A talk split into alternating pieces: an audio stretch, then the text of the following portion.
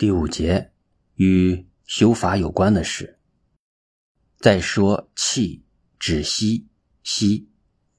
佛告诉你，修安那波那，首先要认识生命的气。大原则分三种：长养气、报身气、根本气。第一种长养气，这是中文的翻译，就是使人活着、成长。就像是植物的肥料、动物的饮食一样，保养你，使你身体有生命的新陈代谢。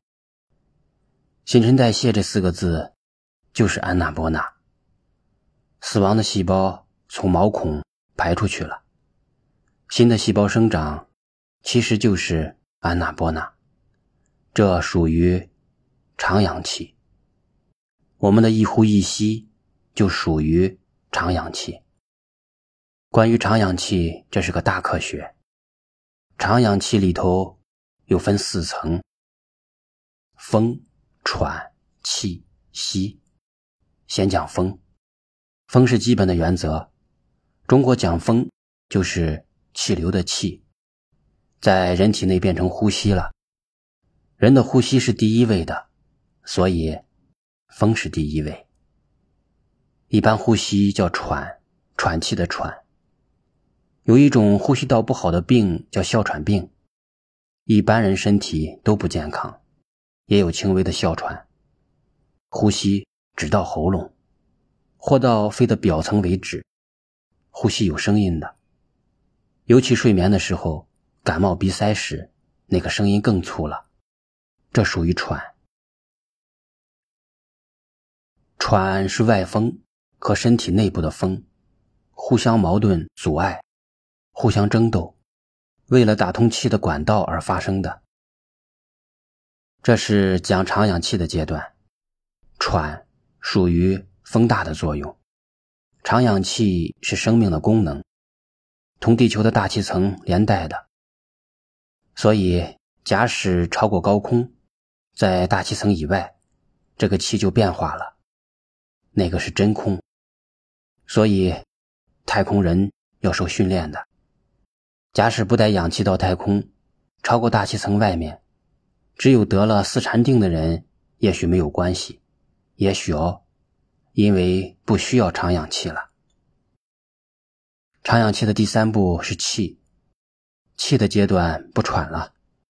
譬如修定的人，静坐做得好，好像感觉鼻子没有呼吸，或很慢。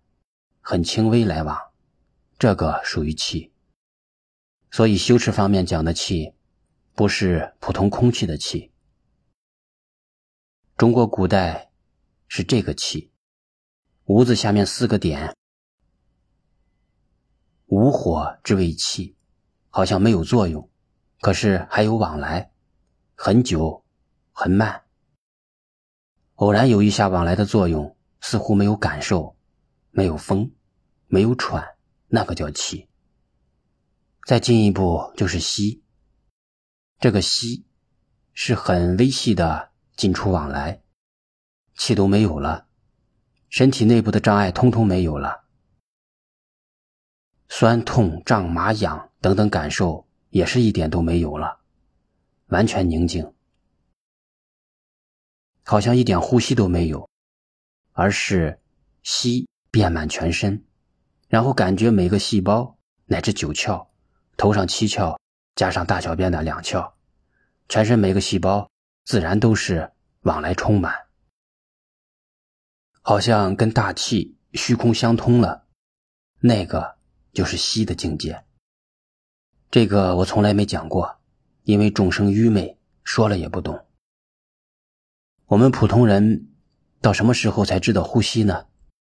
在枕头上，想睡还没有睡着，听到了自己的呼吸，在这个时候，越听到自己呼吸越睡不着。失眠的人听呼吸最清楚，平常听不清楚，毛孔的呼吸就更不用讲了。再说止息，有很明显的例子，看东西很注意时，呼吸就轻微了，会停止。因为注意力集中了，还有很害怕的时候，或者碰到很高兴的事时，那一刹那，呼吸会停止。为什么停止？因为你思想专一了。这是止息的道理。所以，当一个人的精神思想专注某一点时，呼吸自然和思想结合在一起，这叫专一精神。一个科学家思考某个问题时，或者一个文学家写一篇文章时，在集中思考的时候，呼吸差不多都停止了。懂了这个道理，那你修行时把思想念头完全放空灵。